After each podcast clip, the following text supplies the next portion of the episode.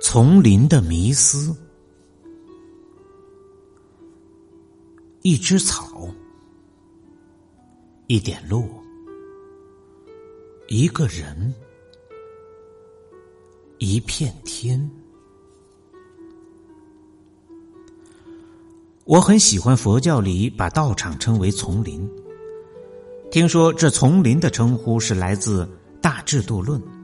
意思是和合的僧众居住在一起，好像树木聚集的丛林，那样天然无为。其中自有规矩法度，草木不会胡乱生长。唐宋时代，丛林集一时之盛，有的多达数千人聚集，各司其职。在空闲的时候，则自在林边泽下，思维、参究、悟道。百丈禅师为了管理丛林，创制了《百丈丛林清规》，这可以说是中国在管理学上的巨著。可惜后来失传了，只留下法度，而遗失了著作。百丈丛林清规最主要的精神是：一日不做，一日不食。是说生活在丛林的人不可不参与作物，每个人都要有奉献的义务，才有资格吃饭。百丈怀海禅师不只是制度的建立者，也是实践者。有一个动人的故事。是说他到了九十岁，弟子看到师傅年老，不忍心让他再到田里工作，又不敢去劝师傅，只好把他的锄头藏起来。找不到锄头的百丈虽然不下田，但是也不吃饭。他绝食三日，弟子劝请他吃饭，他说：“我不是规定过，一日不做，一日不食吗？”弟子只好再把锄头还给他。传说百丈活到九十六岁，工作到临终前的最后一天。百丈禅师为什么规定一日不做，一日不食，而不规定一日不做，一日不食，或一日不思，一日不食呢？除了是要让人人奉献心力之外，是在表达唯有在实践中所得到的体验，才是真实的体验。真正的智者不是从空想来的。那在丛林中参天的巨树，哪一棵不是历经风雨而长成的呢？从前在乡下，我的父亲经营林场。我每次走入林场，都会有莫名的感动。看到茂林中的树木自己形成生长的间距，而不失其法度，互相也无碍于对方的生长，让我们知道大自然的本身就有规矩与方圆。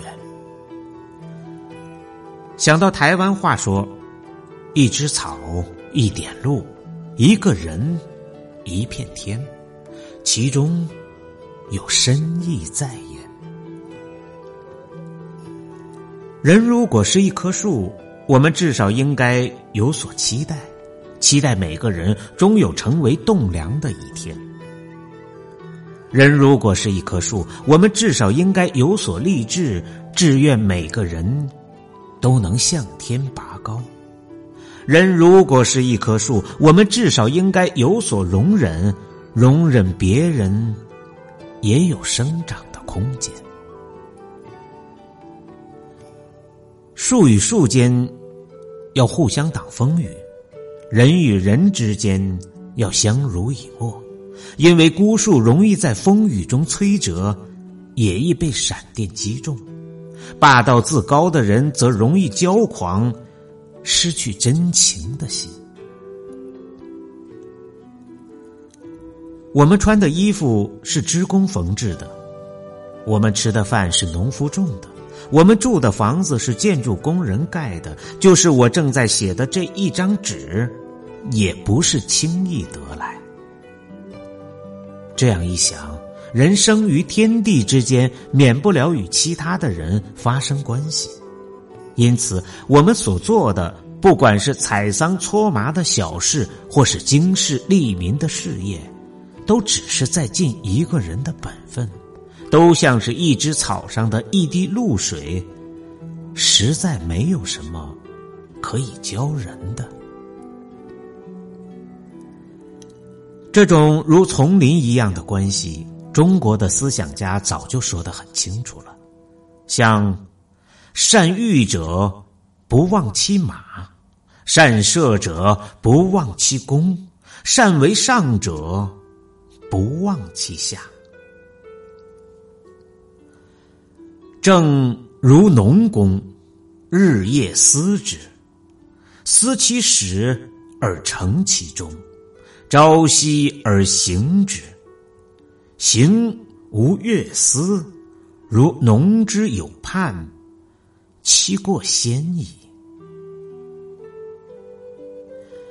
商不得通有无以利农，则农病；农不得利本色以滋商，则商病。在我们的丛林里，只要有一棵树病了、倒了，一棵树燃烧了、长歪了。整个社会就要付出很大的代价，最好是在自己例行一日不做，一日不食，在社会则有人人安康、户户平安的期许，才是自然的好事。有一首流行歌说：“留一点自己给自己。”但居住于水泥丛林的我们，关系比古代丛林更密切的多，是不是也愿意留一点自己给别人，或留一点别人给别人呢？我愿为草而有路，也愿草草皆有路。我愿为人而有天，也愿人人头顶一片天。